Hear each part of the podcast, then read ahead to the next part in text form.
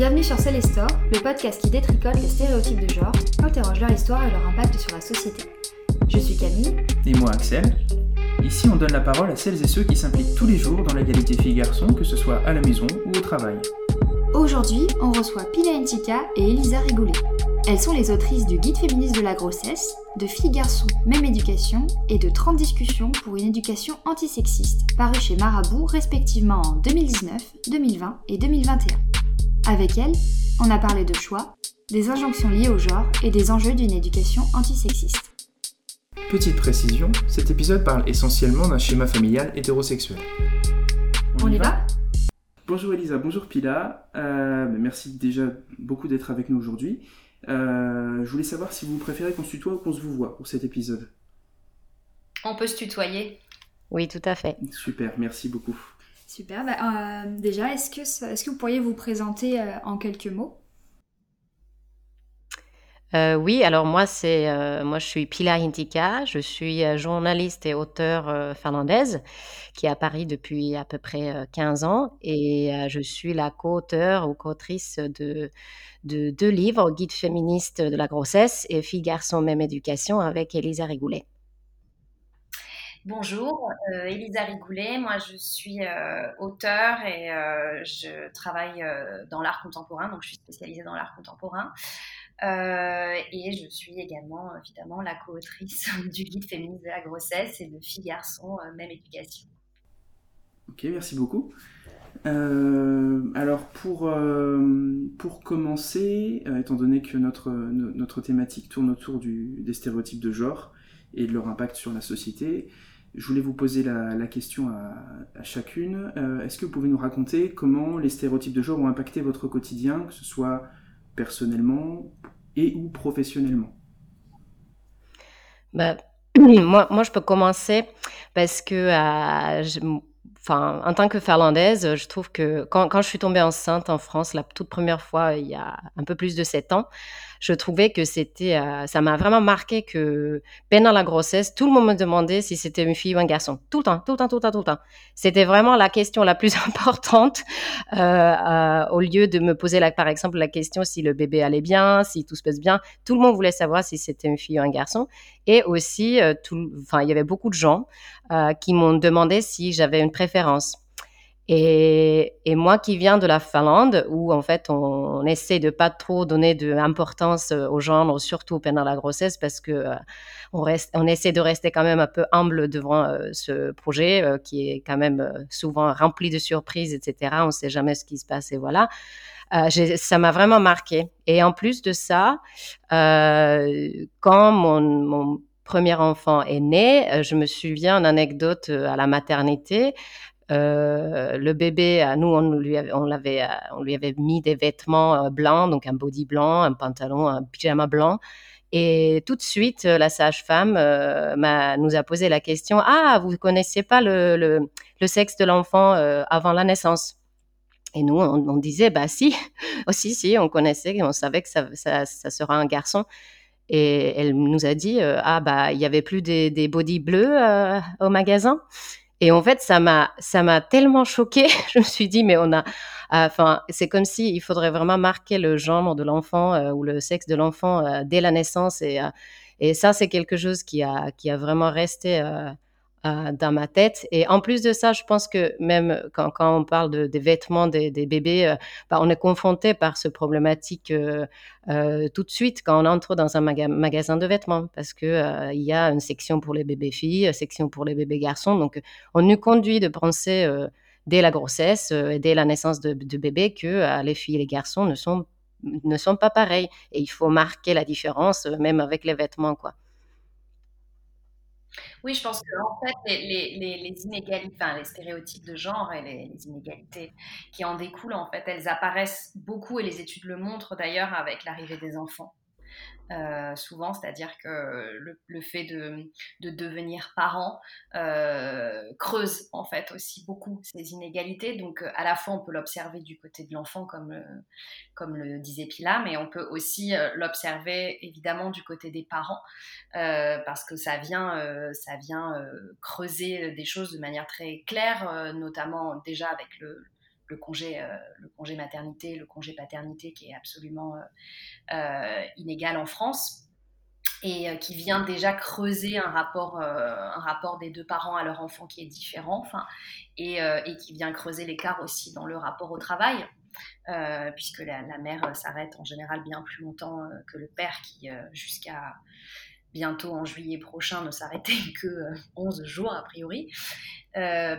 donc c'est vrai que, que, ça creuse véritablement les inégalités et moi je trouve, ben, mon expérience personnelle aussi, mais c'est vrai qu'on le lit aussi beaucoup, qu'en tant que parent, après l'arrivée d'un enfant, on voit aussi les choses au niveau de, de de la répartition des tâches, euh, on le ressent beaucoup plus, cet écart, euh, ce déséquilibre parfois. On le ressent d'autant plus qu'un enfant euh, vient d'arriver et que régulièrement, socialement, on, spécialise plutôt la femme dans, le, dans l'exercice de la parentalité et que c'est plutôt, c'est un, un, vrai stéréotype pour le coup, c'est une vraie injonction de genre, mais on, a la sensation que la, la, femme, elle, a une sorte elle aurait une sorte d'instinct maternel qui viendrait la spécialiser euh, dans, cet exercice-là et que donc c'est normal, elle, elle sait faire, de toute façon, elle sait mieux faire et donc c'est normal qu'elle s'occupe plus euh, et d'ailleurs plus facilement dans la tête des gens de toutes ces tâches qui consistent à s'occuper de l'enfant, mais aussi à, s'occuper du foyer euh, de manière générale. Je, suis tout à fait d'accord. Et d'ailleurs, en lisant votre livre Fille, garçon, même éducation, en fait, on, a vraiment cette impression que vous vous adressez aux deux parents. Et vous parlez pas d'ailleurs de maternité féministe ou de paternité féministe, vous dites parentalité féministe. Euh, et, comme vous le dites, et comme tu le dis, Elisa, ça a l'air d'être tout à fait indissociable d'une égalité déjà présente dans le couple. Mais justement, au regard des différences qu'il y a à la fois dans, dans, au niveau du congé euh, paternité-maternité, mais aussi de ce qu'on attend d'une mère ou d'un père, comment faire justement pour appliquer cette parentalité féministe quand la société ne le permet pas forcément? Bah, le problème, c'est que, en fait, je pense que déjà, il faut une, prise de conscience, en fait, que les rôles de, de, la mère ou père, femme, homme, fille, garçon, que c'est des constructions sociales qu'on peut interroger. Et du coup, en fait, tout ce qui est, euh, quand il s'agit, enfin, quand on parle par exemple des, des inégalités entre les, les, mères et les pères, ou les femmes et les hommes, euh, enfin, des adultes, en fait, on, souvent, on oublie qu'en fait, ces inégalités commencent euh, dès, euh, dès la naissance. C'est-à-dire qu'en on, en éduquant nos enfants, nos filles et nos garçons de manière souvent différente, c'est-à-dire euh, on favorise euh, chez les garçons euh, la, performance, le, et le côté physique par exemple. Et chez les filles, on, leur achète les poupées parce qu'on considère que c'est plutôt leur territoire, etc. Et c'est comme ça que ça commence. que, les, que les inégalités commencent. Et en fait, quand on arrive au moment où euh, on, fait, on crée un projet de famille et, euh, la mère euh, accouche un enfant et que justement on tombe sur ces congés qui sont complètement, enfin pas du tout pareils pour les mères et pour les pères. C'est là où ça creuse en fait. Et en fait, on tombe sur les mêmes rôles en fait, comme nous on nous avait expliqué dès la naissance qu'en fait les, filles sont comme ça, les garçons comme ça, et en fait on, on considère que leurs rôles sont différents. Quand on arrive à ce moment-là, en fait, c'est très difficile de, les changer. Euh, en tant que mère et en tant que père, il faut euh, les interroger euh, pendant ce moment-là. Mais en fait, il faut aussi comprendre qu'il faut aller vraiment à la source de problématiques, ce qui est déjà quand, on a le bébé. Et ça nous paraît je pense que ça paraît à beaucoup de gens comme des choses complètement banales de dire qu'en fait, non, c'est bien acheter une poupée pour un garçon ou il faut faire attention au langage, comment on parle aux filles et comment on parle aux garçons, même, même quand ils sont bébés, quoi. Mais en fait, les études montrent qu'en fait, on ne traite pas les, bébés filles et les bébés garçons de la même manière. On accepte certains types de comportements, par exemple, chez les garçons qu'on n'accepte pas chez les filles. On a des attentes et des, euh, des, des, idées reçues déjà euh, de ce que c'est d'être une fille ou un garçon qui finalement, en fait, nous conduit euh, dans nos vies, enfin, ça nous conduit à vivre notre vie adulte aussi dans, dans ces rôles-là, en fait. Et c'est ça que nous, notre, enfin, le but de notre livre, c'était vraiment de, de, de, créer une prise de conscience de ces rôles euh, genrés, de, de dire qu'en fait, on n'est pas obligé de rester dans ces rôles. Euh, dans ces rôles de, de femme ou de, de l'homme, comment on le décrit dans la société et comment, est-ce qu'on, comment on les reproduit euh, euh, dans la vie quotidienne, mais qu'il faut justement les interroger, euh, de essayer de déconstruire les stéréotypes nocifs, etc. Parce que c'est quelque chose qui est vraiment la base de, de toutes les inégalités entre les femmes et les hommes et entre les filles et les garçons. Oui, c'est vrai. C'est-à-dire que c'est vraiment l'idée de, cette prise de conscience, elle est vraiment, nous on pense qu'elle est vraiment essentielle et que c'est un peu la problématique parce que c'est un peu cette prise de conscience qui est très compliquée dans le sens où les gens ont souvent du mal à faire le lien entre les inégalités justement dont on parle énormément aujourd'hui entre les hommes et les femmes euh, et, l'éducation qu'on donne à nos enfants. C'est un peu dans la tête des gens, c'est souvent, c'est souvent assez lointain et on a du mal à imaginer que en fait euh, le fait de laisser sa, fille euh, je vais dire des choses très, très, très caricaturales, mais c'est un peu pour, pour comprendre, c'est l'idée de laisser sa fille jouer au foot et de donner une poupée à son garçon. Enfin, c'est, on a du mal à, comprendre en quoi ça peut être si important et si, et si déterminant en fait pour les futurs euh, hommes, femmes, citoyens qu'on va devenir et dans la manière dont ça peut jouer en fait sur l'inégalité ou sur l'égalité entre les hommes et les femmes plus tard. C'est, c'est, hyper difficile de faire le lien entre ça, alors qu'en fait, il est, euh, pour, nous, euh, je pense qu'il est, est, très clair et il est déterminant, en fait, et c'est là qu'on peut avoir une influence. Je pense que c'est réellement dans l'éducation de nos enfants et dans le travail qu'on fait au moment de la parentalité aussi, qui est qu'on travaille comme le disait Pila, les propres euh, modèles qu'on incarne. C'est-à-dire que c'est aussi un moment où on se regarde soit en tant que en tant qu'homme, en tant que femme, en tant que rapport qu'on entretient homme-femme, en tant que la manière dont on se répartit les tâches à la maison, la manière dont on s'occupe de l'enfant, la manière.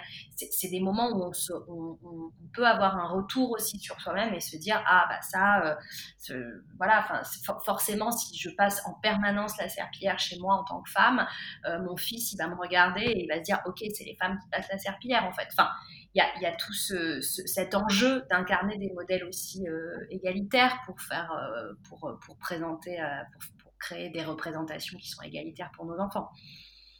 Après, je pense qu'il faut, en fait, c'est le pour pour pour pour aller plus vers euh, la direction d'égalité, en fait, il faut, euh, il faut deux choses. Il faut que, effectivement, comme on l'a déjà dit, euh, il faut changer la loi déjà pour le, congé paternité. Il faut interroger les lois euh, par rapport à la parentalité, ça c'est sûr. Mais deuxièmement, en fait, il faut aussi que euh, ça se passe dans la vie personnelle des gens, c'est-à-dire que dans, la parentalité, euh, dans comment on éduque nos enfants, etc. Et c'est pas pour culpabiliser les parents pour dire que en fait, on n'est pas du tout là pour dire qu'en fait c'est un que qu'il faut éduquer des, des, enfants de telle manière, telle manière. Nous, on, on encourage les parents de de prendre cette prise de conscience, de se dire qu'en fait, euh, euh, on n'est pas obligé de, obéir les normes, on n'est pas obligé de rester dans le norme si ça nous convient pas. Et pour les filles et pour les garçons, c'est pareil. C'est-à-dire que c'est de se poser cette question est-ce que avec mes choix euh, que je fais dans la vie quotidienne par rapport à mon langage, par rapport à, mon comportement envers ma fille ou mon garçon, est-ce que est-ce que c'est est-ce que c'est le genre qui conduit ces décisions-là? Est-ce que c'est les stéréotypes euh, qui conduisent cette décision-là? Et par exemple, est-ce que euh, je, euh, je je dis les choses que que on entend toujours qu'on dit pour les filles et pour les garçons? Et, mais est-ce que c'est vraiment vrai? Est-ce que j'ai vraiment envie de dire ça? Et quelles sont les conséquences c'est-à-dire que si on dit à une fille euh, que euh, il faut euh, il faut rester sage, il faut enfin ou qu'on on, par exemple on l'encourage pas de de faire des jeux de construction ou on on la conduit pas vers la motricité plus que les garçons par exemple, bah ça crée déjà une idée de ce que nous on considère ce que ce qui est considéré comme entre guillemets féminin et, et pareil pour les garçons. Et, et c'est nous, euh, notre but, c'était vraiment de, de encourager les parents, de, de voir qu'en fait, euh, le fait que de les filles de rester dans le norme ou les garçons de rester dans le norme de masculinité ou de féminité, etc. Euh, ça finalement ça, ça ça ça limite leurs possibilités pour plus tard. Et ça construit déjà leur idée de ce que c'est d'être une fille, ce que c'est d'être un garçon, quelles sont mes capacités en fait. Et quand on peut le, aujourd'hui, euh, enfin, toutes les études montrent que, en fait, le cerveau, par exemple, n'a pas de genre. C'est, euh, les, les, bébés sont nés avec les mêmes capacités euh, cérébrales, euh, euh, et c'est nous, en fait, c'est, la société et nous, en tant qu'adultes, et la, les, les représentations qu'on a de, de des filles et des garçons, c'est nous qui conduisent en fait cette idée que en fait les garçons par exemple sont sont plus euh, euh, dynamiques, plus actives ou veulent faire plus de sport ou un truc comme ça, et que les filles aiment rester à table à faire des dessins. Ça c'est des, des idées que nous on a en fait et qui sont euh, quelque chose. C'est des idées qu'on peut euh, s'interroger. Et ça, c'était vraiment, euh, c'est, je, je, tiens à le dire parce qu'en fait, parfois, on a l'impression qu'en fait, on veut pas rajouter encore un autre dogme euh, dans, dans la parentalité ou dans l'éducation des enfants. C'est vraiment pour, euh, pour, pour, on, on, on, encourage les parents de se poser des questions parce que une éducation parfaitement féministe, par exemple, ou parfaitement égalitaire, ça n'existe pas. L'idée, c'est de essayer de trouver un équilibre en fait de, de, pour que tout le monde se sente bien et être dans le dialogue et dans l'ouverture en fait de dire qu'en fait oui on parfois euh, euh, on peut euh, traiter les, nos filles ou nos garçons de manière différente ou c'est toujours la mère qui fait la cuisine par exemple. Mais est-ce que ça nous convient? Est-ce qu'on en parle activement au sein de la famille? Est-ce qu'on dit qu'en fait, est-ce qu'on montre d'autres modèles? Est-ce qu'on les lit dans les livres? Est-ce que on explique que d'autres modèles de famille existent, etc. Donc nous, on encourage vraiment vers euh, cette ouverture, euh, cette, euh, questionnement en fait des rôles, euh, des rôles normés, quoi. D'accord. Et si je suis du coup votre raisonnement, c'est parce qu'il y a encore aujourd'hui des parents, des, mères, des pères, en tout cas des, adultes qui, considèrent que non, la fille doit s'habiller de telle manière, avoir tel rôle dans la société, le petit garçon pareil. Euh, donc il euh, y, a des gens encore qui se disent non, l'éducation égalitaire est, illusoire d'abord parce que euh, une fille est trop différente d'un garçon. Donc à, ces gens-là, on, leur, on leur dirait ok, si ça vous convient, il n'y a, y a, aucun souci, mais est-ce que vous juste vous vous êtes interrogé Est-ce que tout le monde dans le schéma familial adhère à, à, votre norme ou pas en fait? C'est vous, vous vous incitez à simplement juste interroger euh, si, euh, si l'éducation ou autre euh, convient. Oui, parce qu'en fait, souvent, souvent, les gens, c'est pas qu'ils se disent les filles doivent faire ça ou les garçons doivent faire ça. C'est que les gens se reposent sur un système qui, qui, qui, qui, qui considère comme naturel. C'est-à-dire qu'ils pensent qu'il y a de l'inné, en fait, dans tout ça. C'est un peu le problème, c'est qu'ils pensent qu'en fait, euh, on, non, les filles et les garçons ne sont pas pareils, euh, et que c'est une différence de sexe, mais qui, euh, qui, qui, qui, va bien au-delà, justement, du sexe. C'est-à-dire que c'est une différence qui serait, voilà, enfin, qui serait une différence de développement, une différence de, goût, une différence d'intérêt, une différence de construction intellectuelle et, et, psychique, quoi. Et qu'en en fait, pour eux, euh, voilà, pourquoi est-ce qu'on viendrait en fait euh, enfin, interroger ou, briser quoi, carrément un, système qui marche comme ça, qui fait que bah oui, les filles en fait elles préfèrent jouer à la poupée, les garçons souvent ils préfèrent courir parce qu'ils ont plus d'énergie. Enfin, et, euh, que en fait en quoi ça c'est grave et en quoi ça ça viendrait euh, ça viendrait euh, bouleverser en fait ou en quoi ce serait la cause de d'inégalité de, de, de entre les hommes et les femmes euh, qu'on peut observer. Je pense que c'est plus que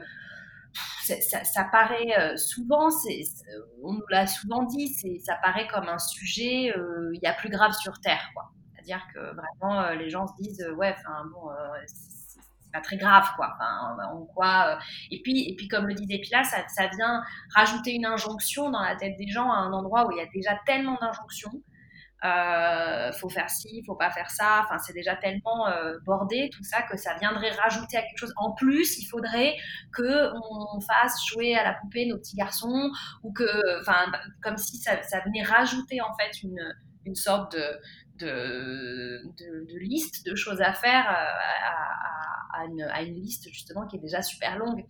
Et je pense que c'est ça qu'il faut un petit peu déconstruire, c'est-à-dire que nous, évidemment, on donne des exemples de tout ça, et puis souvent les exemples, d'ailleurs, ils sont très stéréotypés, parce qu'ils sont très, ils sont très, euh, ils sont très caricaturaux, quoi.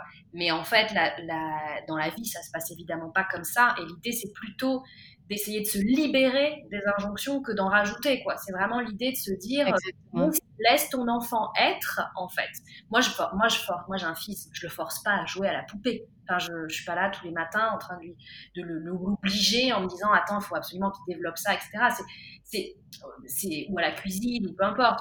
Ou à des activités euh, dites féminines, je, je, à rien en fait. C'est plutôt l'idée de se dire laisse-le exprimer euh, moi, s'il veut faire du foot euh, demain, bah, je le laisserai absolument faire du foot. Enfin, je, c'est plutôt l'idée de, de, se dire que nos enfants, euh, est-ce est -ce que eux, en fait, ils se sentent libres là-dedans?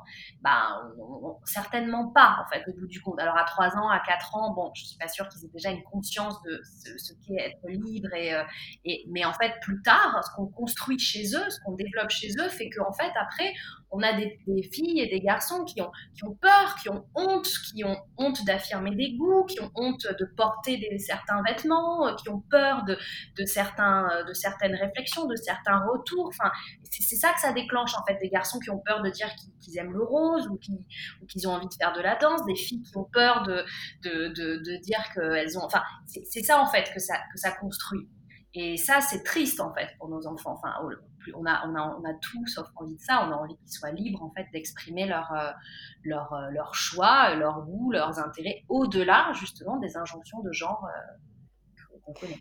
Exactement. Et en fait, le problème, problème c'est que en fait, on, fait souvent passer nos propres peurs hein, parce que on est des résultats de euh, de, de l'éducation que nous on a reçue, euh, de la société dans laquelle nous on a vécu, etc. Donc euh, c'est normal que nous aussi on est des on des résultats de toutes ces injonctions que nous on a subies quand quand on était petite et quand on a grandi et voilà. Donc nous, par exemple, justement, enfin, l'idée, c'est d'encourager les parents de se poser la question, quand, par exemple, quand euh, si ton fils, par exemple, veut, adore le rose comme couleur, euh, est-ce que ça te gêne? Pourquoi ça te gêne? C'est quoi Qu'est-ce qui est la peur qui est liée à cette couleur-là, qui est quand même juste une couleur parmi les autres? Qu'est-ce que ça représente Comme euh, si ton fils veut avoir un t-shirt rose? C'est quoi le problème? C'est quoi la honte sociale qui est derrière en fait? C'est ça le, ça exactement dont on parle dans nos livres, c'est de essayer de s'interroger sur euh, toutes ces questions-là parce que et pas de dire que non, il faut pas faire ci, il faut, ou il faut plutôt faire comme ça parce que la rose, par exemple, comme euh, comme couleur, on n'est pas en train de dire que par exemple les filles ne pouvaient pas aimer les princesses hein, ou que euh, elles peuvent pas porter le rose ou aimer le rose. On n'est pas du tout en train de dire ça. On est en train, on essaie de de dire aux parents, est-ce que tu as réfléchi Est-ce que tu réfléchis, par exemple, par pour, pourquoi te euh, est-ce que le choix de rose, par exemple, euh, vient d'une injonction, justement? Ou est-ce que c'est euh, quelque chose que tu as déjà, euh, ou est-ce que tu déjà réfléchi, euh, l'histoire de rose, qui par exemple n'a pas du tout, dans l'histoire, dans le passé, a pas du tout été la couleur des, des filles, par exemple Est-ce que c'est des informations que tu fais passer à tes enfants pour qu'ils comprennent qu'en fait, les, c'est pas si binaire en fait qu'au monde, que le, le, bleu c'est pour les garçons et le rose c'est pour les filles. Et pourtant, je pense qu'il y a beaucoup de garçons, par exemple, enfin, qui adorent euh, la, couleur rose, qui adore tout ce qui brille, euh, les paillettes, etc. Mais on considère dans la société comme si c'est pas quelque chose que les garçons devraient aimer. Donc souvent, en fait, on, est, on, est en train de, suivre les normes et en fait, on limite leurs possibilités. On, leur apprenne parce qu'on leur apprenne en fait de ne pas les aimer parce que c'est des trucs considérés, considérés euh, comme des choses dites féminines, quoi. Et c'est et ça c'est ça qui est euh, problématique. Hein. C'est pas la la couleur rose par exemple euh, qui est dangereux euh, en soi. Hein. C'est pas ça. C'est le pourquoi on arrive vers cette ce choix-là et est-ce qu'on laisse les, les enfants s'exprimer librement. Mais en même temps, je trouve que ce qui est important, c'est de euh, on sait ce que la société propose, ce que le norme propose à nos filles et à nos garçons déjà. C'est-à-dire que euh, la société considère que les petits garçons vont jouer avec les voitures. Et les filles vont jouer avec la poupée. Donc on peut au sein de la famille quand même essayer de proposer justement autre chose pour euh, faire travailler d'autres capacités. Hein. Donc euh, donner par exemple une, poupée à un garçon et lui expliquer que c'est euh, ça crée de l'empathie, c'est important de prendre soin des, autres et c'est les études qui le montrent aussi que les garçons qui c'est bénéfique pour les filles et pour les garçons de jouer avec une poupée hein, parce que ça crée des capacités de l'empathie, etc. Euh, et euh, en même temps, pour les filles, de essayer de, de leur proposer des, des, des, des, activités ou des choses que la société euh, normée, enfin la, norme ne lui propose pas. Euh, et ça, ça c'est quelque chose qu'on peut essayer de faire au sein de la famille. Et c'est que des propositions. On n'oblige pas justement le garçon de jouer avec la poupée si elle a, il n'a pas envie, mais on lui montre que c'est une possibilité comme c'est une possibilité pour, euh, pour une fille de jouer avec les Lego, euh, jouer avec les voitures, euh, aimer les pompiers, etc. Et qu'on ne dit pas dans le langage que non, ça c'est un truc de fille ou ça c'est un truc de garçon. Et il faudrait expliquer aux enfants qu'il n'y a pas des trucs de filles et des trucs de garçons, il y a juste des trucs et tout le monde a le choix de, de et devrait avoir la liberté de choix en fait par rapport à, par rapport aux jouets, par rapport aux activités, etc. Et les encourager aussi à aller vers leur propre choix, quoi. Vous le dites très bien dans, le livre, d'ailleurs. Euh, le but, c'est pas d'enlever des, choix, c'est de rajouter du choix. C'est de, proposer plus de, de, richesse euh, par rapport à ça. Et c'est une fille, une fille qui va être euh, fan de princesse paillettes et un garçon qui va être fan de guerre et de voiture, c'est pas, c'est pas grave tant que d'autres modèles leur sont proposés et s'ils ont fait ce choix consciemment, euh, parmi, euh, parmi la possibilité, l'éventail euh, qu'on leur a proposé. Mais par rapport à la, aux injonctions, la pression sociale dont, dont, dont, tu parlais, puis là, il y a cette question de... Bah, les, personnes vont, vont, ressentir de la pression sociale. Il y, a, il y, a, parfois effectivement une vraie pression, pression sociale par les pères, PRS, j'entends. mais souvent, je pense qu'il y a énormément de, pression euh, sociale qu'on s'auto-inflige, qui va pas nécessairement être le résultat de, ce que la société pense de nous, mais on va avoir peur de ce que la société pourrait penser de nous. Et ça m'amène à, une notion dont vous parlez, je crois que c'est Elisa qui en parle dans le livre, dans Fille, garçon, même éducation, euh, la notion de flou féminin, qui m'a beaucoup interpellé. Euh, je crois que c'était par rapport aux vêtements qu'on met à, un bébé en fait et, euh, et, si les couleurs sont un petit peu euh, voilà il y avait des poids des rayures du gris du blanc euh, si c'est si c'est une fille c'est accepté c'est le flou féminin c'est mignon c'est voilà c'est indécis mais c'est pas grave c'est pour une fille. Par contre si c'est sur un garçon ça va poser problème c'est pas envisageable c'est pas entendable parce qu'il va déjà falloir montrer justement euh, que, le, voilà, le, modèle du garçon, il est, puissant, il est fort, et donc en fait, ça va pas aller avec. Hmm. Bah, en fait, il y, a une affirmation du genre qui est déjà qui est pas la même, c'est sûr, entre le masculin et le féminin. Déjà profondément sexiste d'ailleurs, mais c'est vrai que en fait, euh, le, sexe masculin, le genre masculin est beaucoup plus marqué, euh, par exemple dans les, dans, les, dans les vêtements des petits, des tout petits, euh, des bébés et puis euh, premier âge, quoi, c'est beaucoup plus marqué. C'est-à-dire les vêtements de garçons sont vraiment tous bleus ou, équivalents, quoi. Enfin, genre avec euh, avec des, messages quand même super marqués. Et je trouve qu'il y a plus de neutralité dans les vêtements de filles. Évidemment, il y a des robes roses, il y a des choses, des, des, jupes en tutu, etc. Évidemment. Mais je trouve, moi par exemple, j'habille beaucoup mon fils au rayon filles pas parce que je vais lui acheter du rose, enfin, euh, ou des, jupes d'ailleurs, mais parce que je trouve qu'il y a plus de neutralité. Il y a plus de, ce que j'ai appelé le flou féminin, mais il y a plus de il y a plus de choses grises, beige, euh, enfin, je sais pas, la rayure. Enfin, moi je trouve ça joli, quoi. Je trouve ça, je trouve ça neutre en fait, et j'aime bien ça. Mais je suis obligée d'aller les chercher au rayon féminin, parce qu'au rayon masculin il n'y a pas cette neutralité. Au rayon masculin, c'est masculin c'est euh, bleu, bleu, bleu, euh, enfin avec des ballons, euh, il y a écrit papa sur les pulls. C'est vraiment absurde, quoi. Mais je trouve ça, enfin, à chaque fois que je vais dans un magasin de vêtements, je me dis ce qui est proposé pour le garçon, c'est vraiment moche. C'est vraiment, vraiment moche. Enfin, c'est terrible, quoi. Et donc, c'est vrai que, et c'est marrant parce que ça dit quand même quelque chose de, comme s'il y avait tout à gagner à affirmer son genre masculin, que vraiment c'était, il fallait vraiment le marteler quoi. Si t'es un garçon, il faut vraiment le porter sur soi parce que c'est vraiment extrêmement powerful quoi. C'est vraiment extraordinaire et que bon, si t'es une fille, c'est plus flou. Évidemment, tu peux t'habiller vraiment en fille, fille, fille, mais euh, tu peux euh, être un peu plus neutre. Et, c'est un peu pareil pour les activités, c'est un peu pareil pour, euh, pour les, les, les, jeux, c'est un peu pareil. C'est-à-dire qu'il y a quand même, et ça c'est extrêmement sexiste, et c'est ce qu'on dit aussi dans le livre, il y a quand même plus à gagner pour une fille d'aller vers le neutre, voire le masculin, que pour un garçon d'aller vers le neutre, et alors là encore pire, le féminin. Et ça, ça c'est une construction qui est ultra sexiste, quoi. C'est-à-dire que de toute façon, on jugera toujours plus euh, négativement un garçon qui, dans la tête des gens, se comporte comme une fille qu'une fille qui se comporte comme un garçon. On dira d'elle que c'est un garçon manqué, qui est une expression absolument atroce, sexiste, mais qui n'est pas forcément une insulte.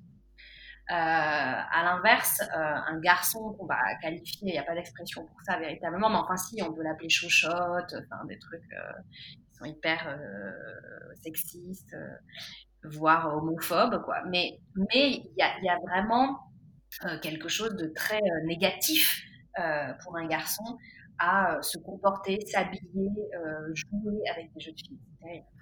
Oui, et c'est effectivement quelque chose que nous, on a même, nous, euh, appris euh, quand on était jeune. Hein. Moi, je me souviens que, euh, enfin, si on me disait quand j'étais jeune que, oui, t'es un peu comme les garçons, etc., je l'ai pris comme un compliment, ce qui est atroce, hein, c'est horrible hein, de se dire comme si c'était beaucoup plus cool d'être comme un garçon que être juste une fille ou être une femme.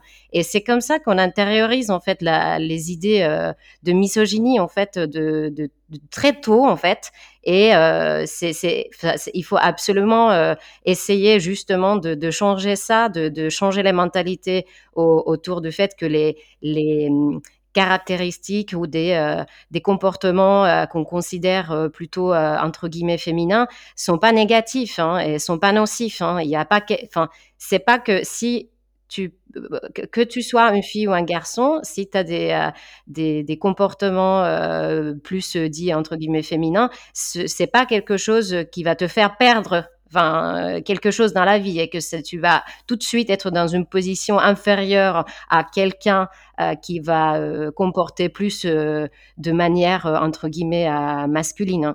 Et, ça, c'est quelque chose qu'il faut interroger. Et c'est aussi, ça passe par nos choix quotidiens. Ça passe par euh, les, choix de vêtements, ça passe par les jouets qu'on propose à, nos enfants, à nos garçons, euh, ça passe par, euh, par le langage qu'on utilise. Et ça, c'est quelque chose qu'on peut s'interroger tous les jours, en fait. Et c'est pas non plus, c'est pas une injonction. Hein, c'est vraiment quand on prend le, quand on comprend les, conséquences et à quel point inconsciemment, souvent, on, on reproduit en fait euh, ces, ces constructions sociales et le norme de, qui est lié aux filles, au rôle de filles et au rôle de garçons. En fait, on comprend qu'en fait, euh, nous, on, souvent, on souffre ça aussi euh, de, dans la société parce que en tant que mère, effectivement, comme disait Elisa tout à l'heure, c'est que on considère que que la, maternité, c'est quelque chose inné, quelque chose naturel, que juste parce que nous on a porté l'enfant et qu'on l'a accouché, on sait aussi euh, comment euh, comment s'occuper euh, du bébé, etc. Et ça c'est dangereux dans le sens où comme les études montrent aujourd'hui, la, la, dépression postnatale est, est, est, très très, enfin c'est pas du tout une exception, hein, c'est un vrai problème sociétal et il faut interroger toutes ces questions et les rôles de mère et de père, enfin dès, le, dès, le projet de, la famille, aussi au sein de corps médical, mais aussi euh, dans le couple, etc. Parce que en fait, c'est il, peut y avoir des conséquences qui sont euh, très graves après, et, pour éviter tout ça, euh, c'est bénéfique pour tout le monde. Et aussi les hommes, comme on dit aussi dans notre livre, et vous l'avez dit aussi, qu'en fait, on, on essaie de donner la place aussi euh, aux futurs pères dans, dans, le projet de famille. Et on encourage, par exemple, enfin, on parle beaucoup de ça, qu'il faudrait que euh, le corps médical s'intéresse aussi aux futurs pères parce que c'est un rôle un peu... Euh, contradictoire aujourd'hui, c'est qu'on leur, on leur demande d'être là dans tous les rendez-vous, etc. Mais en fait, on leur accorde pas beaucoup de, liberté de, parole, on leur accorde pas beaucoup de place finalement. Il faut qu'ils soient là, mais en fait, on considère que c'est quand même une affaire de biologie féminine, quoi, et que ça se passe chez la femme, et voilà. Tandis que en fait, le, le, futur père, pour, enfin devrait avoir le droit aussi de s'exprimer euh, et que euh, c'est pas du enfin la, grossesse et de devenir parent c'est pas qu'un projet qui se passe physiquement en fait. C'est pas une, une, une, expérience biologique et physique c'est aussi une, une expérience psychique et, et sociale et du coup euh, dont, dont on devrait parler le plus et ça s'est vu d'ailleurs, cette place du père qui est quand même pas mal dénigrée. On l'a vu pendant le, premier confinement en 2020, avec la présence du père tout juste toléré à l'accouchement et encore. Euh, parfois, les, mm. parfois les pères n'étaient pas du tout acceptés en maternité, comme si euh, finalement le père présent dès l'accouchement et à la maternité, bon bah c'est bien, mais c'est pas obligatoire. Euh, sa présence n'est pas nécessaire forcément les premiers jours, y compris pour l'enfant. Sauf que comment on peut demander après au père, euh, au père au pluriel, d'être présent et de construire un lien avec son enfant et, de, s'impliquer si déjà, si déjà en fait ils sont un peu dénigrés et si on rajoute encore à ça effectivement le congé paternité qui est, qui est, qui est assez Assez, assez, faible en, France. Et globalement, oui, cette idée que la maternité, c'est une affaire de femmes. Mmh. Oui, c'est sûr, je pense qu'il faut, il faut inviter les pères euh, plus, plus activement euh, dans, dans, cette expérience-là, mais de manière plus générale, je pense qu'il faut vraiment inviter euh, plus les, les hommes, mais de toute façon, de plus en plus d'hommes s'interrogent sur ces, ces questions-là, et tant mieux. Mais il faut effectivement les inviter dans ce débat-là, en fait, de manière plus générale, évidemment, dans, la, dans l'exercice de la parentalité, il faut, il faut les inviter à, à, à la fois je pense, euh, euh, à, se donner eux-mêmes plus d'espace pour, euh, pour, pour, pour s'interroger sur toutes ces questions-là, pour, pour, pour lire de l'information aussi, pour aller chercher de l'information sur ce que c'est élever un enfant, sur, sur comment est-ce qu'on a envie d'élever un enfant, à s'interroger sur le parent, les, le, sur le parent que, que, chaque père a envie d'être aussi, enfin, parce qu'il n'y a, pas, a pas de raison que, c'est ce soit une question qui appartienne aux mères. Quoi, de, de, de, je pense que je pense qu'il y a très peu de place euh, de par leur éducation, de par euh, la manière dont la euh, enfin, de la manière dont ils se construisent hein, socialement, il y a peu de place en fait pour les questions liées à la parentalité, à la famille, etc. dans la tête des, dans la tête des hommes et que je pense qu'il faut, qu'il faut, faut, vraiment les inviter à faire de la place pour ça. Je pense qu'il y en a plein qui en ont envie, mais que ils sont aussi, euh, comme nous les femmes, brimés euh, par euh, des, schémas de reproduction, des injonctions qui viennent de l'extérieur, et que c'est vrai que, que, ça laisse peu de place pour tout ça. Et, je pense qu'ils ont tout à gagner à, s'intéresser de manière très active à ce sujet et de manière même plus générale, je veux dire, au sujet de l'égalité entre les hommes et les femmes, du féminisme, enfin, tu vois, et à prendre une part active en fait dans ce débat-là. Et ça commence dès, tout petit, comme, tu, comme vous le disiez euh, au début, euh, le, laisser un enfant jouer, un petit garçon jouer à la poupée, ça lui enseigne quoi euh, Potentiellement à, à, être bien avec un bébé? Euh, bah, les hommes, les hommes sont, victimes de, des, stéréotypes de genre aussi, et ils sont victimes de sexisme. Enfin, les, les, les garçons euh, sont aussi euh, traités différemment des filles. Donc après, à la fin, je veux dire, dans la société patriarcale telle que telle qu'elle est construite, il y a le, souvent les, la plupart du temps, les hommes sont dans une position de pouvoir et donc dans une position plus favorite que les femmes. Ça crée une égalité dans leur sens. Mais euh, à la base, dans l'éducation des enfants, enfin, je veux dire, les injustices qui sont faites aux petites filles, il y a une tonne d'injustices qui sont faites aux petits garçons aussi. Oui. Complètement.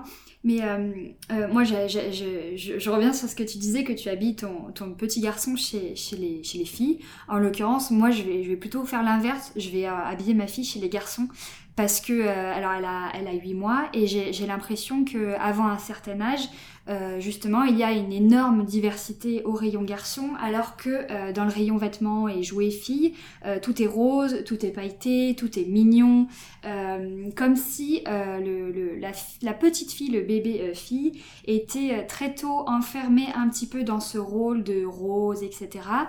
Euh, mais que euh, après, à, mesure qu'elle grandit, euh, la diversité est tolérée, le côté androgyne, il, est, quand même beaucoup beaucoup valorisé chez les filles. Et une petite fille qui va vers quelque chose dit masculin, pareil, c'est quand même pas mal valorisé. Alors que le petit garçon, plus il, plus il grandit et moins il a cette liberté plus on va lui dire fais attention à tes émotions, ne pleure pas comme une fille, etc. Plus il doit afficher sa masculinité, sa puissance, etc. Euh, et moi, ça m'amène à, me demander, euh, selon vous, qu'est-ce qui entrave le plus euh, l'égalité filles-garçons, justement?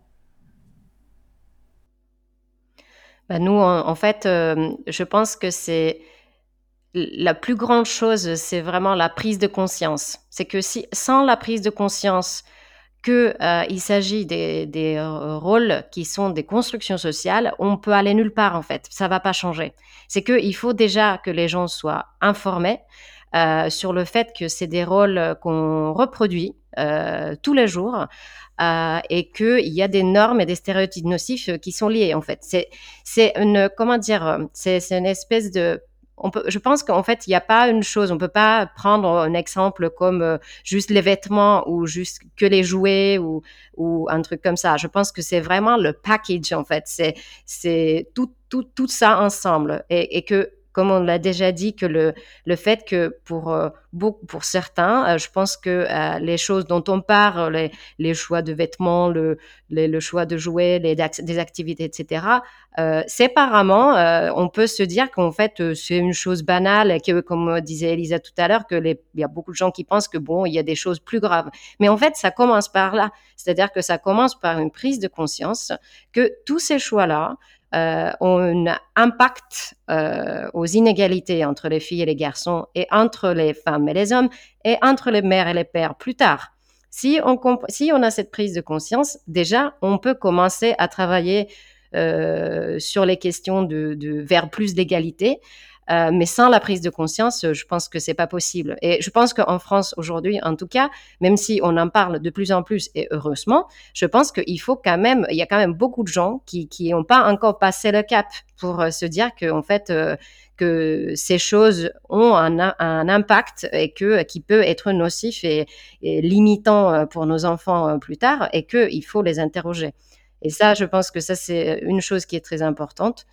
Euh, après, Elisa, est-ce que est-ce que tu as une chose à rajouter? Je pense que c'est effectivement c'est un double c'est un double mouvement, c'est-à-dire que ce qui entrave cette légalité, je pense qu'il y a évidemment les institutions, il y a euh, enfin les institutions, on va dire la, la grosse machine euh, sociale quoi, c'est-à-dire bah, il y a il y a les lois euh, qui font qu'il y a encore beaucoup d'inégalités euh, entre les hommes et les femmes, y a, avec l'histoire du congé, mais pas que, il y a plein d'autres choses, il y a des salaires, il y a plein d'autres, d'autres sujets évidemment, mais euh, il, y a, y a l'école, il y a, il y a tout un tas d'institutions qui sont très difficiles à bouger, et puis en parallèle à ça, il y a nos habitudes, effectivement, il y a nos constructions, il y a nos, il y a nos habitudes sociales, et ça c'est, quelque chose qui va un peu ensemble, mais si on prend l'exemple par exemple des vêtements ou des jouets ou des choses de la manière dont on consomme, par exemple, quand on voit que bah, les marques, il y a des enseignes qui, aujourd'hui font de plus en plus de neutres, mais qui, en faisant du neutre, n'ont pas supprimé à côté leur rayon fille et leur rayon garçon, c'est-à-dire que tu te retrouves avec trois rayons, enfin, euh, neutre, fille et garçon. ça montre en fait la difficulté euh, qu'on a à pallier à cette habitude. Et si, les marques le font, c'est parce que la demande est là, la demande est forte. Enfin, il y a encore beaucoup, beaucoup, beaucoup de gens qui sont très attachés à l'étiquette fille et à l'étiquette garçon et qui, euh, euh, consomment comme ça, mais qui euh, aussi voilà, inscrivent leurs enfants à des activités comme ça. Qui, voilà, on voit bien, par exemple, dans, à l'école, c'est un sujet qui est très, très, très, très peu abordé Enfin, c'est vraiment, euh, enfin, il y a très peu, il y a encore pas assez d'enseignants euh, et d'enseignantes qui sont intéressés par la question. Évidemment, ils n'ont aucune formation sur le sujet, donc on peut pas non plus leur en vouloir de pas être spécialistes de la question. Il y en a quelques-uns, heureusement, qui, s'y intéressent et euh, qui travaillent là-dessus, mais c'est très rare. Il y a très peu d'écoles qui mettent en avant des initiatives pour l'égalité entre les filles et les garçons. C'est très rare. Et c'est aussi, euh, c'est aussi l'institution qui est comme ça, mais c'est aussi les parents. Parce qu'en fait, je pense que si les parents, de manière en groupe, enfin plus globale, poussaient à ça, à un moment donné, euh, l'école réagirait aussi. Enfin, c'est un double mouvement. Je pense qu'il y a peu de parents. Moi, je le vois. Euh, je pas, enfin, à l'école de mon fils, je fais partie des délégués des parents. Je vois bien que c'est pas du tout une question centrale pour les gens. C'est même une question dangereuse parfois. Moi, j'ai l'impression que. alors, dangereuse pour une minorité, heureusement, enfin, pour certains, euh, c'est vrai, dangereuse, mais pour d'autres, c'est même pas dangereuse ou, pas. C'est que c'est absurde pour, ça, pour beaucoup des gens. Pourquoi? Enfin, voilà, on a des problèmes, on a, des, on a, plein de problèmes à l'école, évidemment, comme partout, mais voilà, il y, y, a des problèmes de suivi d'enfants handicapés, il y a il y a des problèmes de personnel, il y a des problèmes de, repas à la cantine, il y a des problèmes de... Il y a plein de sujets, évidemment, qui sont graves, euh, importants. Euh, mais pourquoi est-ce qu'on viendrait s'embêter quoi avec euh, avec l'idée qu'il faudrait essayer d'interroger l'éducation, enfin l'égalité entre nos filles et nos garçons, tu vois, quand ils ont 5 ans, 6 ans, 4 ans, qu'est-ce qu'on en a à faire quoi c'est effectivement, c'est une question politique finalement, parce que si on n'a pas des changements au niveau de, de la loi, en fait, c'est très difficile de, euh, de aller euh, aller contre ou essayer de déconstruire en fait euh, les normes qui sont liées à, aux lois qui sont mises en, mises en place et voilà. Après, enfin, je, je pense que en fait le on peut voir, il y a des pays où en fait euh, il y a déjà des systèmes de, et des systèmes pédagogiques qui, sont actifs euh, et qui qui, qui montrent qu'en fait on peut mettre en place des, protocoles de, formation pour le personnel de la petite enfance, par exemple par rapport aux questions de l'égalité. Par exemple, en Finlande, ça existe depuis dix ans. Euh, le, matériel pour euh, se former autour de ces questions-là est demandé de la part de tout le monde. Euh, le matériel est accessible à tout le monde. et c'est vraiment des, des initiatives en fait qui doivent aussi partir de, de, de, de la part des politiciens. En fait, il faut que ça devienne un sujet important, qu'on considère ça comme un sujet important. Si au niveau de la société, dans le gouvernement, etc., on considère ça pas vraiment euh, comme euh, comme un sujet très important, bah, c'est très difficile de convaincre les gens euh, ou les parents ou même les, les, personnes qui travaillent dans la petite enfance des enjeux de ce type de, de, sexiste, par exemple. C'est très compliqué.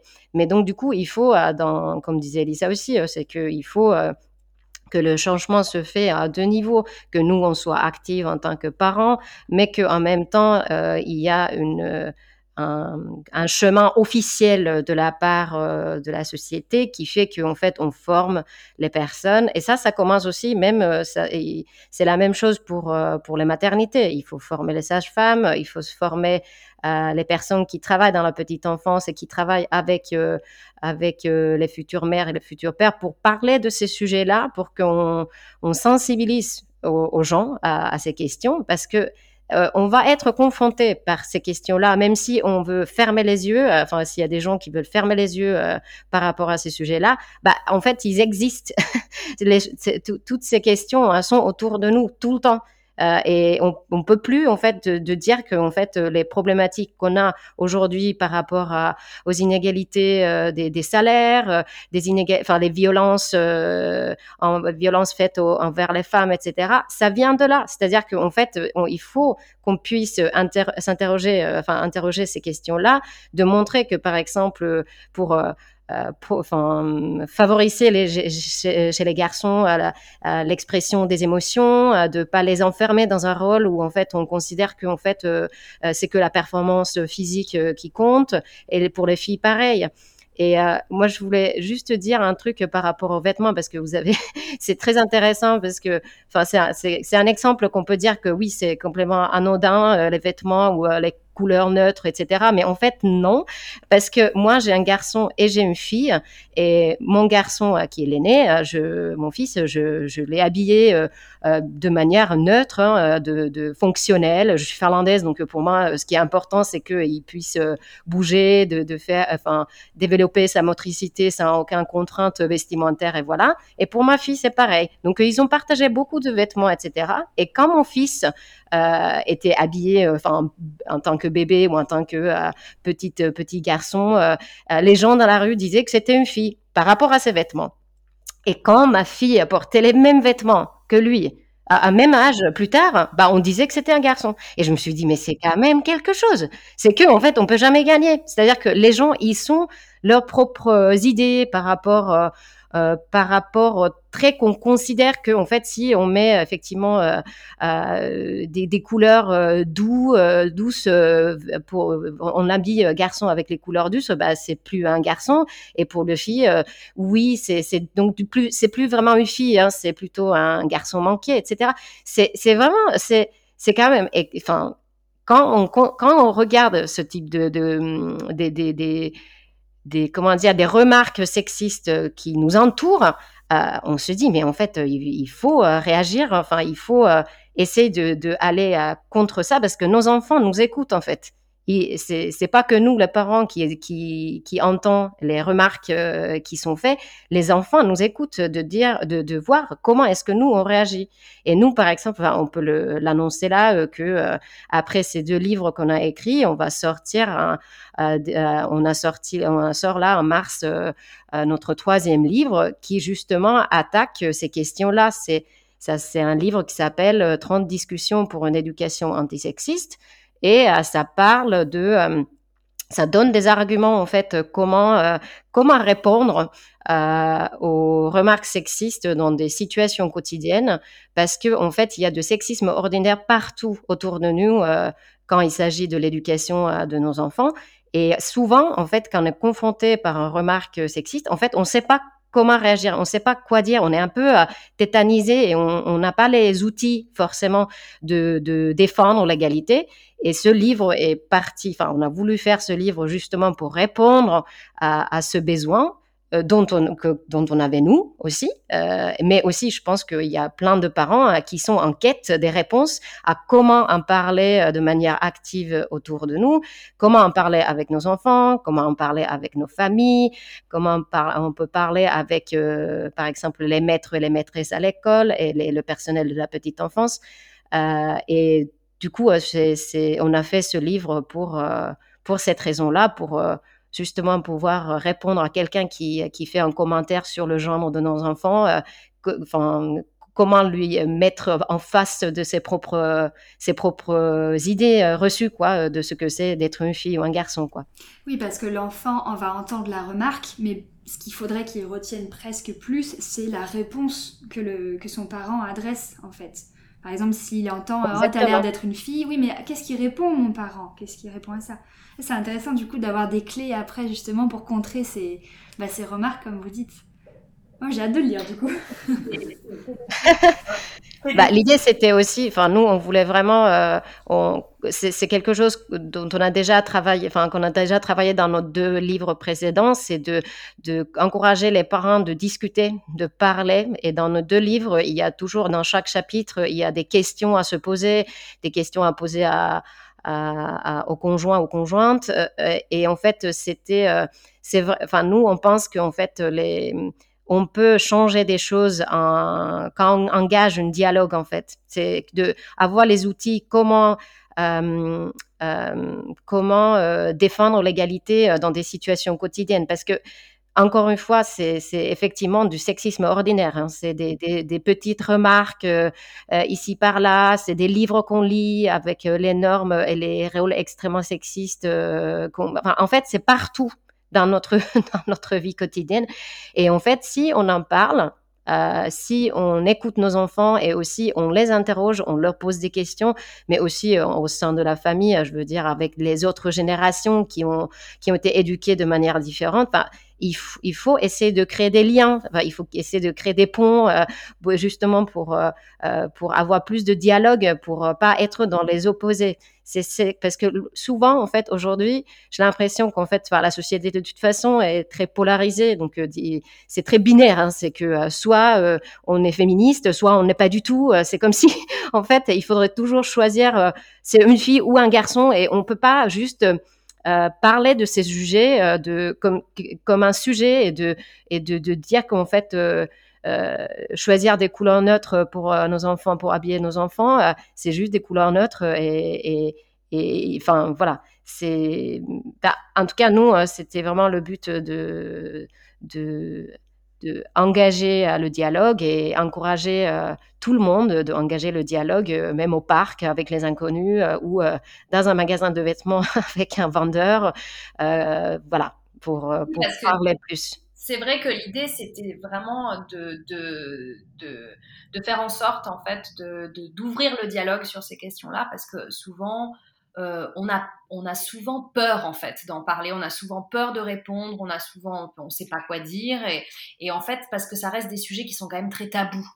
Enfin, ça reste des sujets dont on parle peu, dont les, et puis les gens restent comme ça dans leurs habitudes. Il y a des choses qui sont, il y a des expressions, des manières de parler qui sont passées dans le langage courant. Les gens ont l'impression de dire des choses comme ça sans que ça porte à conséquence. Euh, et, et, je pense que le fait de relever ça, le fait de, de, de pointer du doigt, de dire ah ben ça par exemple, en fait c'est une remarque sexiste ou ça c'est une expression qu'on ne devrait pas employer parce qu'elle est sexiste. C'est juste de relever des choses qui sont euh, qu'on fait tous, hein, en plus, qui sont, euh, qui sont, qui sont banales, qui sont communes, qu'on dit tous, qu'on fait tous. Enfin, c'est même pas euh, pour, euh, pour juger ou accuser qui que ce soit, bien sûr, mais c'est l'idée d'essayer de, de, prendre l'habitude nous-mêmes d'ailleurs de relever ces, choses-là, ces petits actes du quotidien, ces petites paroles du quotidien, enfin de les relever, de, les interroger, d'expliquer, de se dire ah mais pourquoi c'est sexiste et pourquoi ça l'est, pourquoi est-ce qu'il faudrait pas le dire, par quoi on peut le remplacer si on ne dit pas ça? C'est une manière aussi de voilà d'éveiller un peu euh, les consciences par rapport à ça et comme le disait Pila surtout d'essayer d'incarner euh, des modèles pour nos enfants, enfin parce qu'en faisant ça on, on on incarne aussi des modèles euh, plus égalitaires pour nos enfants. Bah, ça promet, c'est un sacré programme, mais c'est vrai qu'on on a encore, hein, même, même euh, en étant euh, hyper attentif et même déconstruit, c'est vrai qu'on a ces remarques qui nous sortent sans, qu'on le fasse exprès. Par exemple, oh, elle est énervée, elle a ses règles, ou oh, fais, pas ta fille. Enfin, bon, c'est des phrases qu'on a nous-mêmes intériorisées petits et que, du coup, dont il est difficile de se défaire. Ouais, bien sûr, on fait ça souvent. Euh, on a l'habitude de dire même par rapport au métier, par exemple, c'est des habitudes qu'on a, mais euh, faut, lutter aussi euh, contre soi-même, quoi, pour. oui, ne pas, forcément dire l'infirmière, en fait. Exactement, ou la caissière, mm-hmm. Ou le chauffeur, la secrétaire, le chauffeur. Enfin, je veux dire, c'est des habitudes qu'on a. Enfin, si on si, on fait pas attention, en fait, on va genrer les métiers toujours en faveur, la plupart du temps, des hommes. Enfin, et donc, donc c'est vrai que c'est des habitudes qu'il faut il faut lutter quoi pour pour les défaire quoi. Et aussi, euh, enfin, c'est, en fait, il faut essayer de sortir de ce, de cette idée binaire aussi de euh, des goûts et des, des préférences des enfants. C'est-à-dire qu'une fille peut très bien euh, aimer les princesses et aider les aimer les paillettes et les robes, etc. Et en même temps être intéressé par astronomie et les mathématiques. C'est pas du tout contradictoire. C'est-à-dire qu'en fait, on est quand même, il faut l'accepter, on est des, des, des, êtres humains extrêmement complexes. On a tous des, de, de, enfin, c'est très difficile. Enfin, je trouve que en fait, l'idée qu'on a qu'on reproduit euh, dans la société, comme si les filles étaient euh, dans un certain case et que les garçons aussi, c'est complètement faux. C'est une fausse idée en fait de ce qu'on est. On sait tous qu'on a des plein de côtés différents et qu'on voudrait aussi avoir la liberté de nous exprimer. Euh, de, de, comme on veut, quoi, sans que quelqu'un nous dise en fait ça, ça ne, ça te va pas. toi, en tant que garçon, bah tu peux pas jouer avec les princesses, etc. Et aussi de dans notre troisième livre, c'est ce qui était important pour nous, c'était aussi de, de, dire que souvent ces stéréotypes viennent aussi de la part de nos enfants. parce qu'il les entend, parce qu'il il les lise dans les livres, parce qu'à l'école, en fait, il y a, y a, certaines personnes qui vont leur dire certaines choses. Et quand eux, ils, ils, disent à, aux parents que euh, le, rose c'est une couleur pour les filles ou que les princesses c'est que un jouet pour c'est pour les filles ou, ou le foot c'est pour les garçons, etc c'est là où il faut, il faut, il faut agir. Enfin, il faut. Euh, c'est aussi une manière pour les enfants de poser des questions en quelque sorte pour euh, voir comment les parents réagissent. Est-ce que c'est vraiment vrai? Enfin, quelqu'un leur a dit ça, mais qu'est-ce que qu'est-ce qu'ils pensent en fait mes parents de de de cette, euh, de cette affirmation-là, en fait. Est-ce que c'est vrai? Est-ce que j'ai le droit de aimer le foot si je suis une fille ou, euh, ou euh, aimer les, les, pompiers ou de vouloir être une pompière Enfin, plus tard, tout ce type de questions, en fait, c'est très important d'en parler avec nos enfants, mais aussi entre nous, en tant que parents, ça commence par là aussi. Les enfants voient aussi, est-ce que les parents discutent hein, de ce type de sujet ou pas? Est-ce qu'on interroge de, fait que qui, qui est la personne justement qui, euh, qui passe l'aspirateur, euh, qui est la personne qui s'occupe, euh, qui va toujours chercher les enfants de l'école ou enfin c'est les, les, enfants sont des éponges en fait. Ils nous ils nous voient, ils voient comment on comment on est, comment est-ce qu'on gère ces situations-là. Et même si il y aurait des, des, rôles qui sont pas égaux, nous, dans le livre, dans nos livres, on le dit. L'idée, c'est pas de, faire 50-50. L'idée, c'est que, enfin, l'égalité, ça veut dire que aussi que les, parents se retrouvent dans une situation confortable pour, euh, pour, euh, pour les deux, quoi. Que tout le monde peut se dire qu'en fait, si moi, là, ça me, ça me, ça me dérange que c'est toujours moi qui fais un certain euh, tâche à la maison ou c'est, moi qui, qui, qui toujours le goûter dans le sac ou des, des, des, questions comme ça, c'est de dire qu'en fait, est-ce que l'autre peut plus prendre plus de responsabilités, etc. Et, interroger, en fait, euh, et de dialoguer autour de ça, c'est bénéfique pour, euh, pour nos enfants aussi. En fait, on peut avoir une, une égalité euh, perçue par les, les, deux personnes du couple sans qu'elles soient vraiment foncièrement à 50-50, donc tout le monde y trouve son compte et c'est et, c'est activement interrogé en fait sur les choses.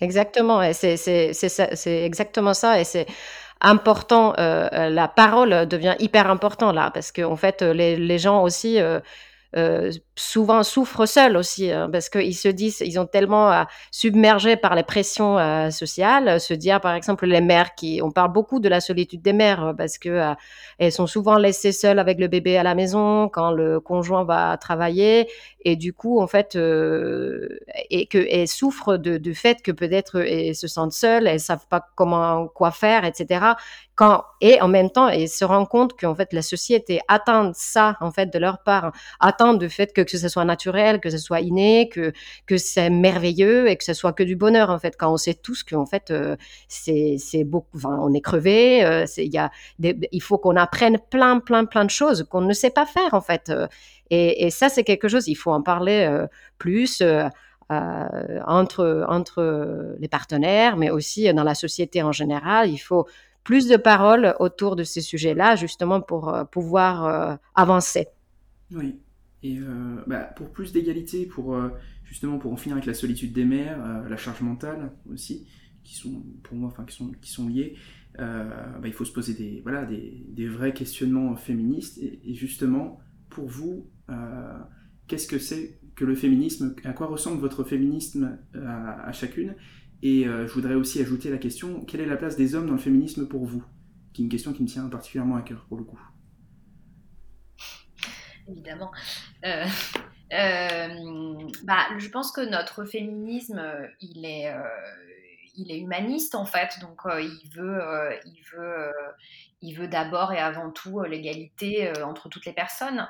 ça, ça me semble être l'engagement qui, qui est un peu le nôtre. Et, euh, et, et, du coup, et, ça, rejoint la deuxième question, c'est complètement lié. Il, est, il, accorde beaucoup de place euh, aux hommes, évidemment. Enfin, nous, c'est notre, euh, c'est notre conception et c'est un peu ce qu'on développe dans nos livres aussi. C'est qu'en en fait, on pense que les hommes doivent avoir une part absolument active là-dedans parce que justement il s'agit pas d'un féminisme, euh, enfin nous le féminisme qu'on défend, c'est pas du tout un féminisme excluant ou un féminisme radical au sens euh, de, d'une forme d'inversion des rôles, c'est-à-dire d'une prise de pouvoir des femmes euh, euh, par rapport aux hommes ou de quelque chose qui viendrait inverser en fait euh, le pouvoir, ce n'est pas, je crois, l'idée.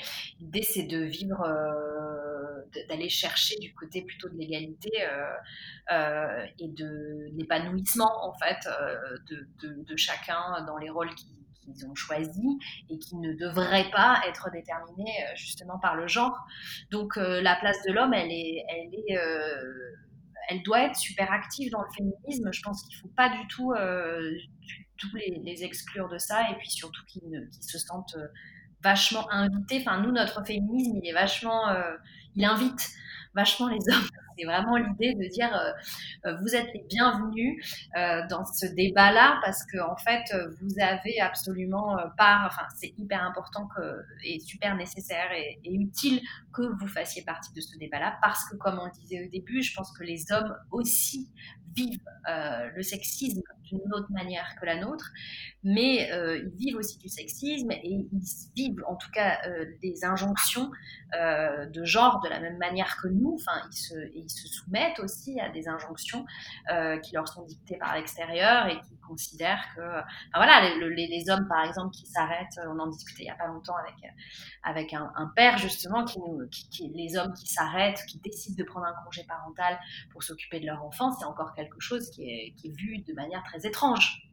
Donc, euh, donc c'est aussi, euh, eux aussi, ils sont victimes en fait de, de, de, des injonctions et, et ils ne sont pas complètement libres de, faire ce qu'ils ont envie de faire. Donc, c'est hyper important aussi que eux puissent être euh, libres d'être le parent qu'ils ont envie d'être, d'incarner le modèle qu'ils ont envie d'incarner. Quoi. Et je pense que bien plus complexe, encore une fois, que le rôle qu'on pouvait leur assigner basique. Quoi. Euh, de l'homme euh, basique, euh, chef de famille, entre guillemets. je pense que c'est bien plus complexe que ça, leurs envies. Et du coup, je pense qu'ils doivent avoir une part très active dans, cette réflexion-là. Oui, c'est sûr qu'en fait, notre féminisme, c'est vraiment l'objectif égalité. C'est l'idée que, en fait, toutes les personnes devraient avoir les mêmes droits, les mêmes possibilités au-delà de leur genre. Et ça, féminisme considéré comme ça, c'est logique, ça concerne tout le monde, en fait. Ça, ça concerne les les filles et les garçons, les femmes et les hommes, et les mères et les pères, et tout le monde, en fait, c'est vraiment quelque chose qui, que, qu'on devrait souligner le plus, c'est que en fait, c'est bénéfique pour tout le monde. C'est c'est libérateur et c'est quelque chose qui, nous sort de qui nous donne une possibilité de, sortir des, normes qui nous qui nous limitent en fait, nous tous et toutes. Ben merci. Merci pour, euh, pour tout ce que vous avez pu aborder euh, pendant, pendant cet épisode. C'était vraiment c'était très intéressant et du coup bah, maintenant on attend la suite euh, bah, de, vos, de, vos, livres. Euh, je me doute que vous allez en parler, mais euh, est-ce que euh, chacune, vous auriez une initiative à partager avec nos, auditeurs et auditrices pour promouvoir justement cette égalité filles-garçons? Bah, je pense que nous, notre engagement et, l'initiative qu'on a envie de, partager avec les gens, c'est le, le, projet qu'on suit avec nos livres.